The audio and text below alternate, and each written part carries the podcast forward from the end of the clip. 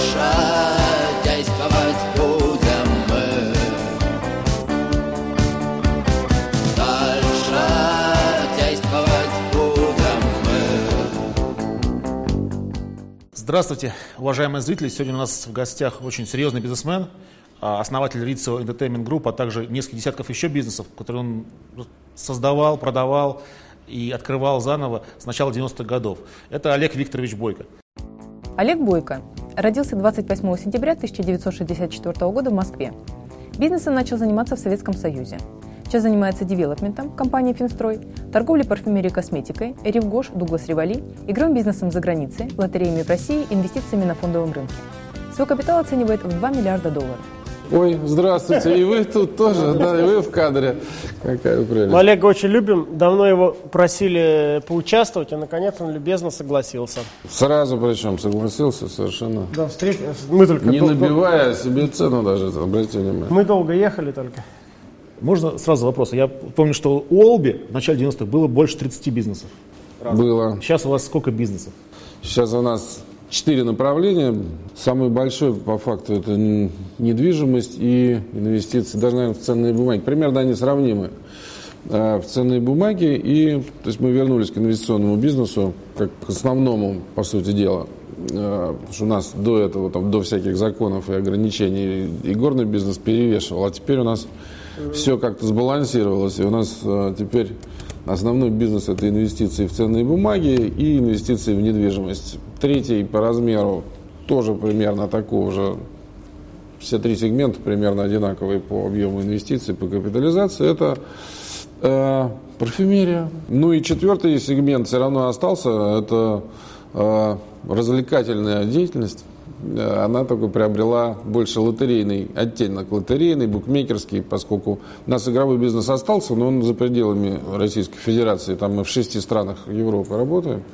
Вот, а лотерейками занимаемся и в России, и на Украине, и там Развлекательного бизнеса выручка что ли меньше, чем даже у косметического? Да, конечно, потому что он, ну, по сути дела, начался заново в других совершенно сегментах лотерейных. Ну как, он тоже существенный, но меньше, чем был. Сейчас мы просто меняем формат, мы будем выходить в формат огромных интегрированных курортов, таких вот прям, где даже еще есть, знаешь, сейчас последняя мода, это интегрированный такой курорт, в котором есть еще и внутри бутик-отель. То есть обычно это 4 звезды и плюс еще 5 плюс звезд, еще отдельный отель на огромной территории, где там и на лодках на каких-то гребут по каналам, там и торговый комплекс, и, гольф-поле, и, в общем, там десяток разных там Казино бассейнов. спа. Да, совершенно верно. Wellness, казино and wellness. На самом деле очень интересно, что а, Олег Викторович, он в кризис увидел, что фондовый рынок очень сильно упал, да? А кто же этого не увидел? Просто ни у кого денег не было заходить, а у меня было, поэтому я и зашел. Так а у вас было за счет того, что вы продали розничную сеть? Нет, у нас было за счет того, что два с половиной года нам сенсей Путин дал все-таки, потренировал нас как следует, конечно, но дал нам доработать все-таки. И, И вы понимали четко, бизнеса развиваться было нельзя, а дивиденды были достаточно крупные, и мы их не все успели потратить на разные инвестиции. Их было достаточно много все-таки живых денег, мы их, собственно, и вернули на фондовый рынок, откуда в свое время их когда-то На взяли. фондовый или на долг... На или фондовый, на на фикс? А что на покупали, расскажите? Ну, покупали весь спектр, покупали металлургию, по которой я хорошо ориентируюсь. Да, покупать надо то, в чем ты специалист. Евраз, да, это с- Евразгрупп. самый главный принцип вообще инвестирования на фондовом рынке. Да, кстати, Евраз у меня, наверное, самый большой в портфеле. Да, уже процентов А 30. То есть Ви- Вилли в Роман А Аркадьевич Сбер второй. К которому тоже отношение. Да, Я напомню нашим молодым, у нас молодежь если нас, э, смотрит, э, зрителям, что Олег э, э, был один из тех, кто практически, почти приватизировал Сбербанк. Почти. Ему не хватило какой-то секундочки, так бы сейчас и фамилию Греф бы никто не вспомнил. Был бы Олег Викторович Бойко. Владелец, там не какой-то председатель правления или как президент Сбербанка, был бы владелец Греф был Сбербанка. бы на меня Шторгбанке. Греф это мы нанял, бы с ним как с ним бы конкурировали. Олег, а вам? Расскажи про Сбер, пускай про Сбер расскажет. Да-да, как, как он чуть не купил Сбер? Ну, Сбер была было? очень веселая история. Дело в том, что мне даже удалось убедить в свое время э, правительство, что надо контрольный пакет Сбера забрать из Центрального банка и перевести в правительство. И даже уже было заседание правительства на эту тему и распоряжение, но Геращенко в последнюю секунду все-таки убедил всех, что этого делать почему-то не надо. До сих пор непонятно почему. Ну, вот, но э, по факту, потому что мы собирались... Это 90... 93-й. Да, по факту собирались его приватизировать еще тогда. Ну, больше приватизировать. Контрольный пакет бы оставили, но приватизировали бы И у все. тебя никаких акций даже не осталось Сбера? Или были у тебя? Не, у меня были, у меня тогда было больше 15 процентов, около, около 20 с чем-то процентов было. Поч- Почти, почти даже какой-то момент у нас был под, под 25 процентов. Ой, это бы сейчас не, неплохо Сейчас бы было бы неплохо, но, слушай, не обольщайся, все-таки там были новые эмиссии, государство капитал докачивало, все равно это как-то размывалось бы. Либо не размывалось бы, если бы был блокирующий пакет, к чему я, собственно, и стремился. Вот. То есть тебе не дали, Олега тогда называли э, финансовым э, панком все. Вот это.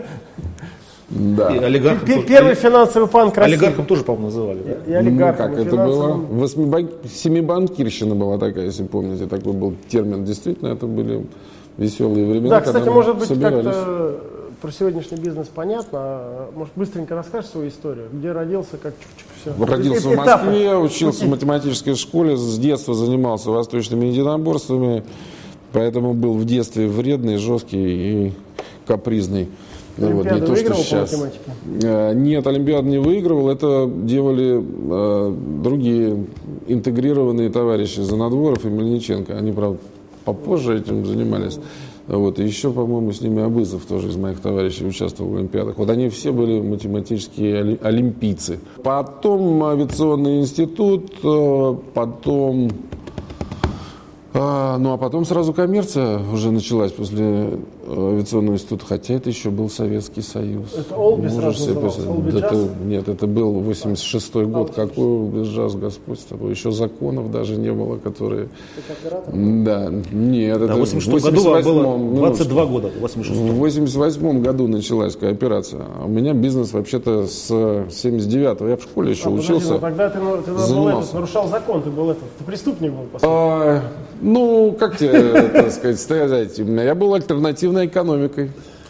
Ну да, за нее только лет здесь- 15 могли дать. Могли, из валютно-обменной операции запросто могли. Ну, 8 точно могли дать. Да. Так а что за бизнес в 79-м там начался? Ну, карате был первый бизнес, я, собственно, с него прямо начал уже зарабатывать, потому что я уже тренировал уже, я уже в... в 15 лет, что ли? Да, в 16. запретили В 16. Да, в 16. В 79 году у меня уже была большая школа, собственно. Вот. По 15 рублей в месяц собирал. У меня человек 300 было учеников. Зарабатывал уже больше, чем родители вместе взятые. Ну, так вот как-то получалось. Да, а потом, собственно, ну, какие-то торговые операции за границей. Все на то, что как раз не очень приветствовалось. Ну, То есть, вы, в принципе, никогда не были, не чувствовали себя в бедственном положении, да? То есть, если... В бедственном нет, никогда не чувствовал. я, я очень старый предприниматель, очень древний. А в чем тогда мотивация? Зачем это всем заниматься? Если... А очень хотелось уехать из Советского Союза. Вот мотивация была только одна. Прямо уехать с концами, поменять фамилию, язык, э, вообще не знаю, и не, и не вспоминать никогда. Когда это желание ужасно-? Ужасная была страна. Вот. А пропало оно тогда, когда я попал, э, наконец, в Америку. Но в Америку я попал поздно достаточно, в 88-89 году. А ну, в России уже, это была уже другая Россия, и уже бессмысленно все это было. Уже вс- все вернулись, кто уехал, и, собственно, кто, кто даже туда-сюда ездил, в результате перестал ездить, и все остались здесь. Ну, в основном, процентов 99. Америка была, конечно, восторгом, и у нас там бизнесы мы открывали, основной бизнес по торговле был там, и Америка, в общем, достаточно комфортная для меня до сих пор. Среда, я в Нью-Йорке просто, в общем, как дома. Я года четыре, наверное, прожил половину в Нью-Йорке, половину в Москве, поэтому, поэтому вполне комфортное для меня И потом место. как кооператив, что там.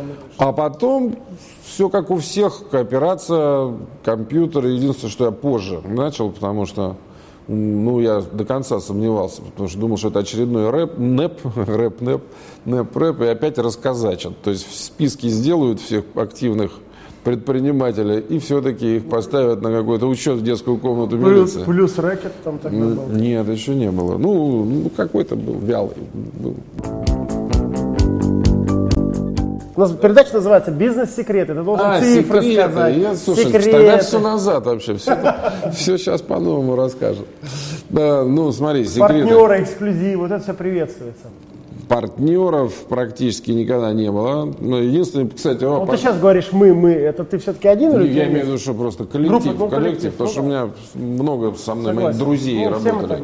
Друзей, ну, так, друзей. Партнера у тебя большого. Друзей, да. У меня на самом деле официальными партнерами ну, были э, первыми Гусинские с, э, с- со Смоленским. И НТВ это было на троих, я напоминаю тебе. О, я не знал это. Да, вторым партнером, за что у меня теперь до сих пор во всех вообще, вот где мы игровой бизнес каких-то серьезных юрисдикциях открываем, там везде очень серьезные проверки там на, как бы, ну, на все, на все. И там комиссии гораздо ну, серьезнее, чем даже банковский бизнес проверяют. И первое, что они меня спрашивают, а вы же типа партнер Березовского. Я говорю, слушайте, это было сто лет назад, ну и что, что ж такого-то вообще в этом? Они, ну, это такой, такой риск политический, тролливали. Так вот, с Березовским это была вторая история, потому что у РТ мы ну, в большой степени вместе как-то бегали, подписывали всякие указы. э, Вот. Кстати, Ходорков, Березовский ты считаешь умный бизнесмен? Безусловно, умный. Или Нахрапов случайно? Не, ну что, ж, случайно не бывает. Случайно можно заработать 100 тысяч долларов. 2 миллиарда долларов невозможно заработать случайно. Чудес, чудес не бывает. А главное, а главное, их удерживать невозможно долго, потому что, да, бывает... Так не удержал же в итоге. Ну, Чуть не удержал. Ну да, кстати, были вот эти всякие не, там не думаю, что он прям Алисы бедствует. там туда-сюда-то, раз они взлетали, да их много сколько. Не, ну, как, конечно, случайных э, каких-то было, но это все небольшие были деньги, и они все как приходили, так easy come, easy go. Поэтому все, что, все люди, которые добились результата, они явно дееспособны, они явно не, не так вот просто. Так не бывает. Это все сила характера все равно. Поэтому Березовский, безусловно, талантливый. И э, на самом деле, так сказать, ну, просто у него всякие ошибки в личностных отношениях с разными людьми произошли. А так-то, в принципе, он, в общем, для страны ничего плохого особо не сделал. И даже, в общем, что касается приватизации, то не он самый хищный уж точно. И, не ему точно уж в основном-то все досталось, если так разбираться. А влияние у него было, безусловно, самое, самое существенное. Поэтому пропорция влияния и полученных от этого а, коммерческих результатов, у него точно не чемпион. Я думаю, что мы с ним чемпионы по обратному, по не получению, по недополученным доходам от того влияния политического, которое мы имели. Вот это, я думаю, мы по всему миру чемпионы, наверное. Прям делим первое место мы с Березовским. Да. Ну, Ходорковский где-то рядом, но, но все равно отстает. А Олби все-таки, почему в итоге э, такая большая империя, да, она, в общем-то, развалилась? Ну, она, собственно, не, какое-то не развалилась, да, она трансформировалась скорее, чем развалилась, потому что, ну, банк, он, собственно, был продан, да, у него настали в 95 году не лучшие времена, но Кстати, одну из первых карточек Олег выпустил. Я думал, Вообще первую. А, вообще первую, дебетовую карточку. конкурент Вообще первую мы выпустили, причем, собственно, очередь. Банк стояла. «Национальный кредит». Да, в 95 году был валютный кризис, как-то он там, так сказать, не очень удачно в нем себя почувствовал, и мы его продали Национальному фонду спорта. И только через полтора года после этого, когда Национальный фонд спорта наигрался с ним, только тогда у него отняли лицензию. Поэтому это вообще не ко мне. Да, вот, а, значит, что касается остальных бизнесов, э, действительно отдали Дипломат тому же Национальному фонду спорта вместе с банком. И опять это типа уже, собственно, бизнес, который закончил свою жизнь на руках Национального фонда спорта, а не моих. Ну там погиб просто Федоров, поэтому мы ничего про это уже дальше не знаем. погиб, не убили его? Ну, убили же его там. Я чуть неправильно помню. Ну, слушай, может. там остановка сердца, как это понять? А. Ну, То ли само, Ну, то ли помогли, неизвестно. Время-то так летит, столько информации. А мне почему-то отложилось, что его там чуть ли не ножом зарезали. Не-не-не-не, у него какая-то Значит, такая не то. причина смерти не выявленная. Но выглядел он очень здоровым и молодым, я помню. Ну, он тоже был, безусловно, талантливый и бодрый. Э, При, приметы времени на нем были, естественно, все, все какие положено вот, при этом. Но, тем не менее, он достаточно тоже много чего сделал. Ну, вот, поэтому, э, собственно, во что превратилось э, Олби? Оно превратилось в ну, финансовый бизнес. Все равно мы его оставили, и, собственно, он нас и привел в Евраз. потому что мы, финансовая компания, которая осталась от этой всей истории, она занималась долгами. У нас осталось только недвижимость и долги. И э, после всех уже кризисов 98 года, потому что после 95-го, еще я же напоминаю, был 98-й, в котором, собственно, ну, утонула оставшаяся часть.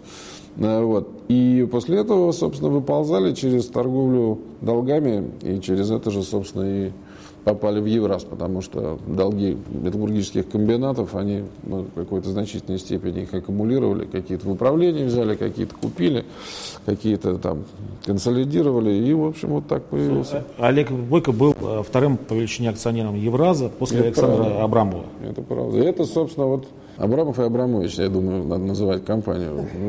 Ну, Или Абрамович и Абрамов, не знаю, у них там равные доли. КМК, КМК вот это ваше было, да, Кузнецкий металлургический. Ну, КМК, да. и- Ты был когда-нибудь там, кстати? Не, не, как же. Запсип, Запсип-то. Запсип. Знаешь, а я там был. Можете представить? Я же родился всего лишь в 200 километров оттуда, в городе А что ты там делал? Я там родился и жил. Стружку вывозил с завода. А нет, я тебе расскажу больше. Там проходила э, 2 мая каждого года знаменитая велогонка, посвященная столеварам, там каким-то гвардейцам.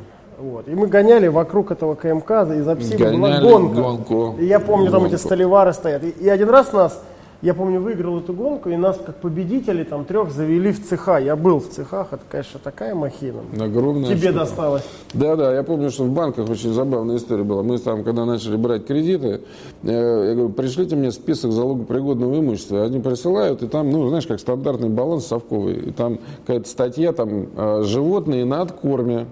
Я говорю, слушайте, вы, ну, залогопригодные вещи мне пришлите, что вы мне туфту такую присылаете?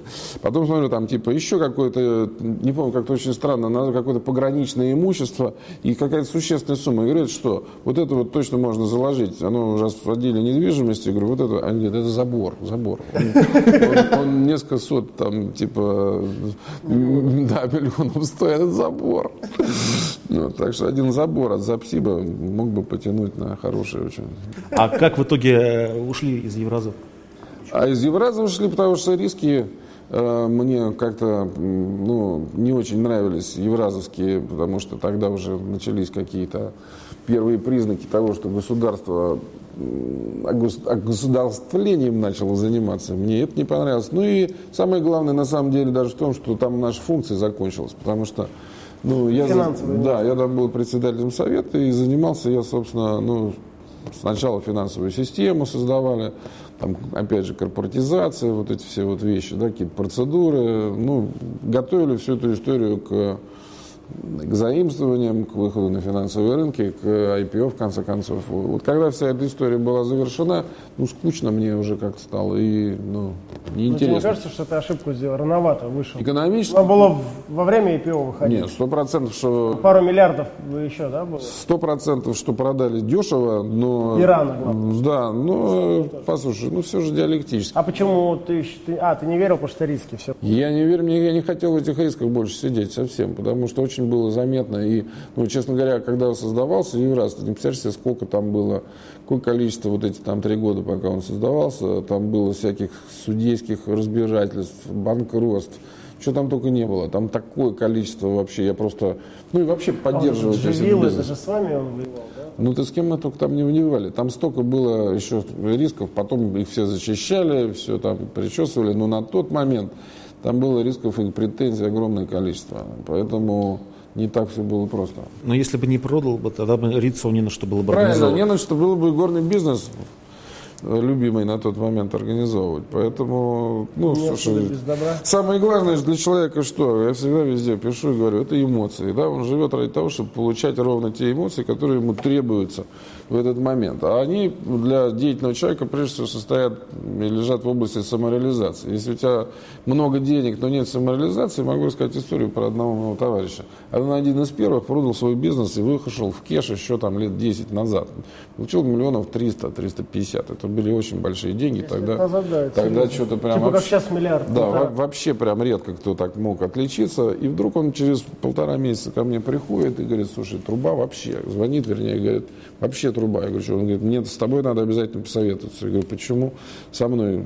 У тебя такая же хорошая сейчас жизнь, что тебе нужно? Он говорит, мне нет, нужно. Приходит, говорит, Слушай, я поправился на 15 килограмм, поссорился с женой, я не сплю, у меня проявились все болезни, какие только есть. Да, я в ужасном состоянии, я не понимаю, что мне делать, все очень типа плохо. Я, говорит, пришел к тебе, потому что ты, а я как раз только после сломанной спины начал заниматься бизнесом опять, потому что ты вот сейчас прошел примерно через такую же э, типа сложную ситуацию. Я говорю, это вот ты сравниваешь мою сломанную спину со своим получением 350 миллионов долларов по сложности, в смысле? Э, Вот. Он говорит, да, говорит, представь себе, мне вот так же тяжело, как тебе, например, потому что, типа, ну, потому, почему? Вот ровно потому Привык. же. Нету самореализации. Я ему говорю, ну, иди устройся на работу. Мы поржали, э, и через месяц он пошел устроился на работу. Кем, если не секрет? Ну, это секрет, потому что все-таки это же не авторизованная такая история, да. Но в государственную компанию пошел, устроился и там долго очень трубил, потому что к 9 утра ходил на работу. Ну, миллионеры нужны в госкомпаниях, они не будут воровать, по крайней мере. Да, да, да, ну вот такая была история. После твоей этой травмы знаменитой, так сказать, этой ситуации, э, к сожалению, трагической в некотором роде, да, у тебя философия изменилась? Мне вот просто интересно. И если изменилась, то в чем? Ты знаешь, у меня философия не изменилась, у меня изменились ну, какие-то качества личности, наверное. Да? Стал более терпимым. Помнишь, я говорил, что вначале был злой, агрессивный и кусачий. Я стал гораздо более терпимый, терпеливый, да, и как-то А почему? Ну, почему? Ты в людях что более хорошее увидел? Ну, потому что я просто увидел, что как, как у людей бывает, так сказать, э, на своем примере, какие бывают у них переживания и какие у них бывают ситуации. И мне их стало как-то больше, более человечным. Это меня сделало. Вот, это, пожалуй, главная перемена, которая во мне произошла в связи с этим. Я не думаю, что много людей в России, э, которые с 86-го начали, и на, этот- на этой высоте, это вообще мастерство, да? Вот. Я себя-то считаю круто, там, я начал бизнес там в 90, типа, там, первом, да, и что-то до сих пор, ну, там, понятно, что высота у меня другая, но на ней находиться тяжело тоже на своей, да? а ты на высоте, на большой, и, и это, короче, вот это для меня круче, нежели там, Нет, э, слушай, вот понимаешь? это- то есть вот стабильность признак мастерства. В понятно? 97 году, я когда сломал спину, у меня было минус 50 миллионов долларов э, и два уголовных дела. Вот это был прикол. Вот это было интересно начинать, потому что и все так как-то, знаешь, трубочку кто-то не брал, кто-то еще что-то, ну потому что, да, понимаешь, да? Э, И вот это была гораздо более сложная, так сказать, лестница, чем первоначальная. Первый был все играющий вообще, а потом это уже надо было как-то совсем по-другому делать, потому что даже тусоваться невозможно. Пока я привык и наладил вообще весь какой-то быт и весь э, тусоваться, имею в виду просто по встречам даже, по деловым, да, вообще какую-то мобильность, передвижение, вообще управление собственным телом новым, да, как это прошло два года. И за это время вообще это, я валялся где-то в госпитале, там, типа, и пытался по телефону как-то делать бизнес оттуда. Все время себе делал кабинет в каждом госпитале, где я был, и там что-то такое. Ну, это, вот это было сложно. Ну, ты справился. Чё? Ну, Ты сам слушай, себя за это уважаешь? ну, я вообще, так сказать, Не к себе, к каждому- себе отношусь с трог- с трогательной симпатией. Пройти такие говорю. вещи далеко не каждому, наверное, дано. И слава богу, что не кажем. А, кстати, я тут недавно обнаружил, что я, наверное, самый богатый человек в инвалидной вот этой вот истории. Нет? Ларри Флинт. А Фли- Флинт?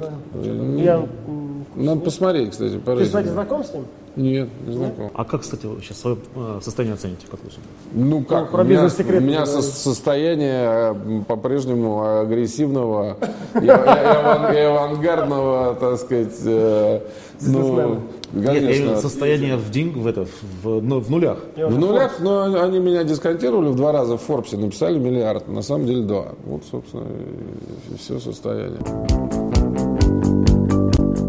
Ну вот вы точно чемпион России в, в деле организации лотерей, да? Выиграли э, конкурс государства на проведение 12 лотерей до 2017 года, то есть э, главный лотерейщик перед вами сидит. А, а это эксклюзив или просто главный? Есть главное, а есть слово эксклюзивный. Вот хочется Нет, ну смотри, эксклюзива у нас в стране нету. У нас есть э, Олимпийская лотерея, единственная, которую мы сейчас со Сбербанком вроде там партнируем, но тоже как-то думаем, как дальше это партнерство, в какую сторону двигать, никак не можем пока определиться. Э, Вот. А собственно, это, наверное, главная лотерея страны и будет олимпийская, ну, потому что она будет пользоваться и всенародной поддержкой, и всеправительственной поддержкой. Поэтому это самый главный лотерейный проект страны. Но Сколько, как- напомните, там заплатили за право за это? Да ничего мы за него особо не заплатили. Оно, это тендер был, он выигрался, собственно, бесплатно. Мы вносили деньги, там 70 миллионов долларов депозита. Это было дело. Ну, это просто обеспечение тех обязательств, которые там конкурсант несет. Ну, вот. А заплатить-то ничего не заплатили, она бесплатная. И сколько Она заработаете на, на этом?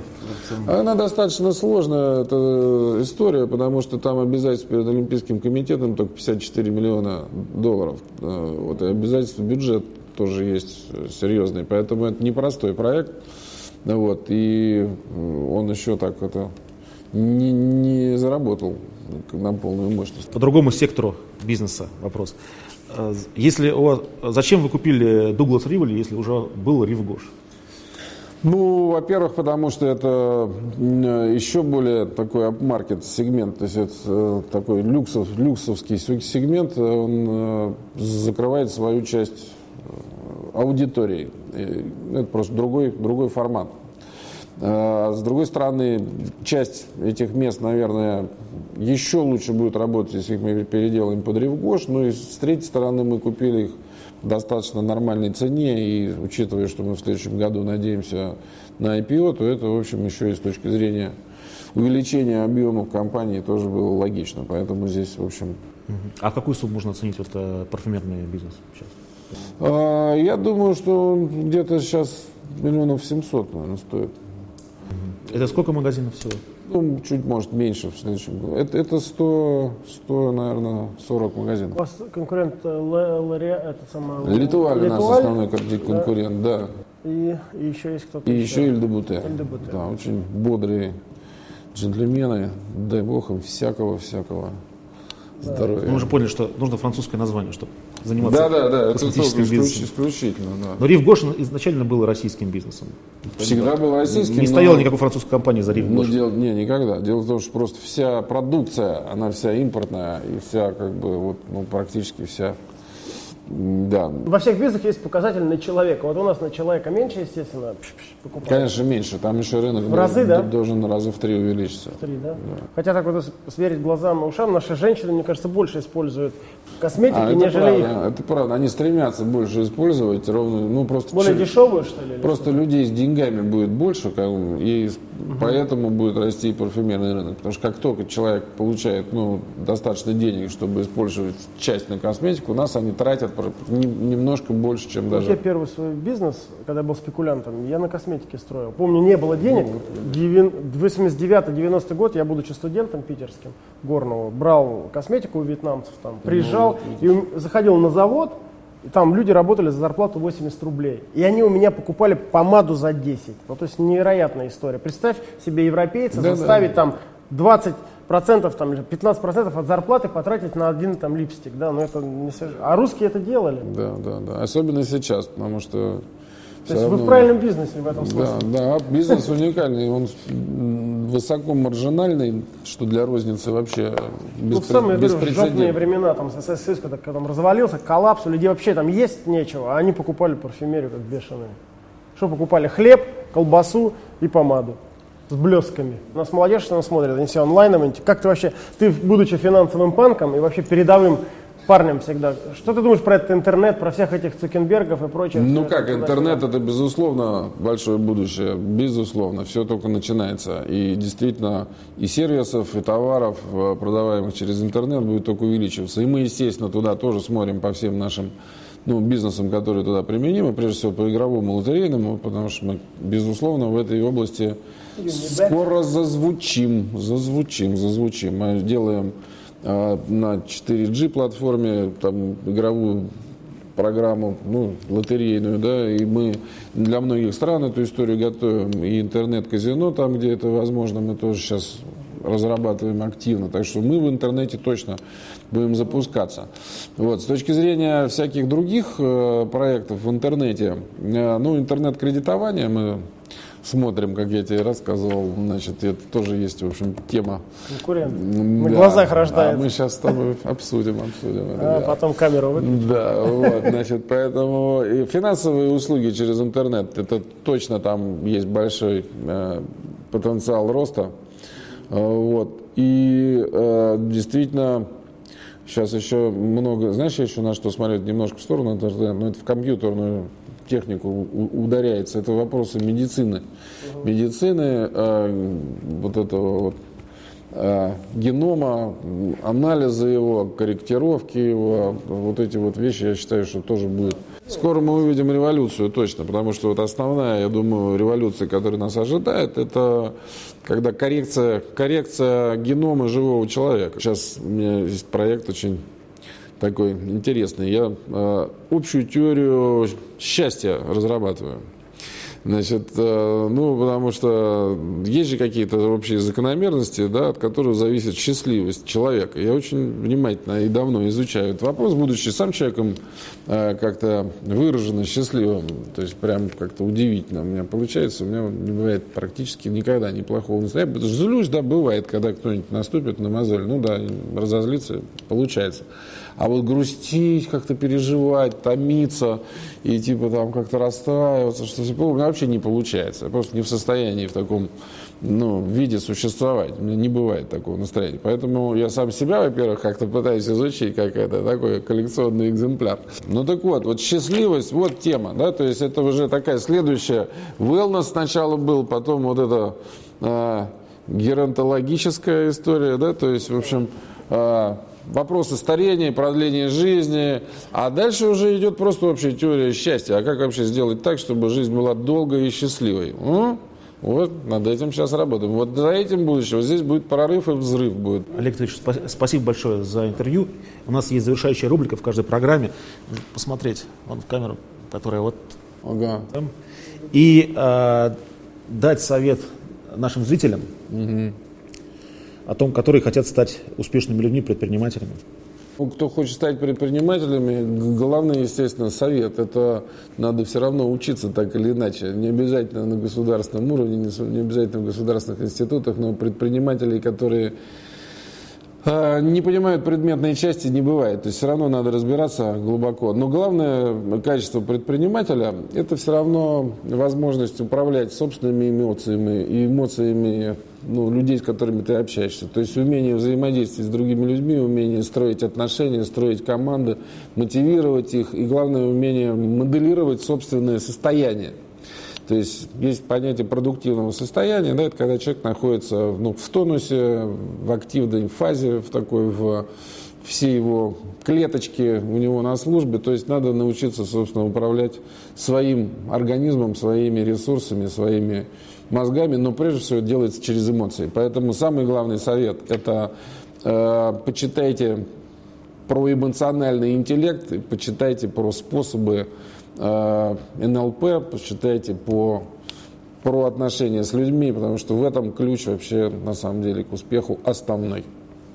Согласен. Психология важная вещь. Да, самое важное. Эмоции, еще раз эмоции. Через них, в общем, достигаются Спасибо большое, Олег. Очень приятно было тебя послушать. любые вершины. Я надеюсь, что передача будет топовая. Спасибо. Бомба. Мы постараемся. Спасибо.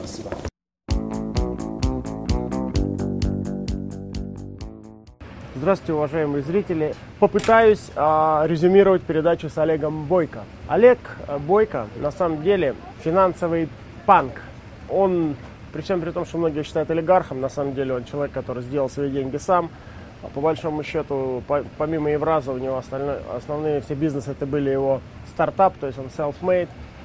Он много сделал а, действительно на этом рынке, и он ну, вообще-то уникален своим, а, а, своей живучестью. Он, он неандерталец русского рынка. То есть из тех-то времен, то есть людей, которые начинали в середине 80-х годов, не так много и осталось. То есть а стабильность, как я уже сказал в передаче, это признак мастерства. Олег стабилен тем, что он всегда наверху. Может быть, он никогда не занимал там первые а, строчки. Хотя нет, в начале 90-х он, наверное, там входил в тройку богатейших людей России даже. Вот, ну, э, там, он не был там самым богатым никогда и самым, наверное, там ярким представителем м, деловой интеллигенции, но тем, так или иначе, он всегда был наверху, всегда был в топах. А держаться в топах столько лет, это вам я, Олег Тиньков и Алла Борисовна Пугачева скажут, не очень просто. Поэтому Олег молодец, а, было приятно взять у него интервью. Олег, спасибо тебе большое а, за интервью, и а, это действительно наша большая журналистская удача. Всем спасибо, до свидания. Сегодняшний гость удивил меня тем, что признался в своем собственном счастье. И похоже, что это счастье связано с тем, что он постоянно занимается бизнесом, для него это жизнь. Олег Бойко очень удачно вложился в фондовый рынок и таким образом смягчил свои потери от э, бизнеса игорного, в котором он, конечно, из-за политики государства остался неудел в стране и теперь только в Европе пытается э, поддерживать это дело на плаву. Касательно собственной оценки капитала Олега Бойко в 2 миллиарда долларов, э, я думаю, что это немножко завышенная цифра. Возможно, более независимая оценка покажет э, меньшую сумму, но, по крайней мере, приятно, что человек сознается в том, что он обладает капиталом, не стесняется этого, как некоторые, и стремится стать еще богаче. Дальше действовать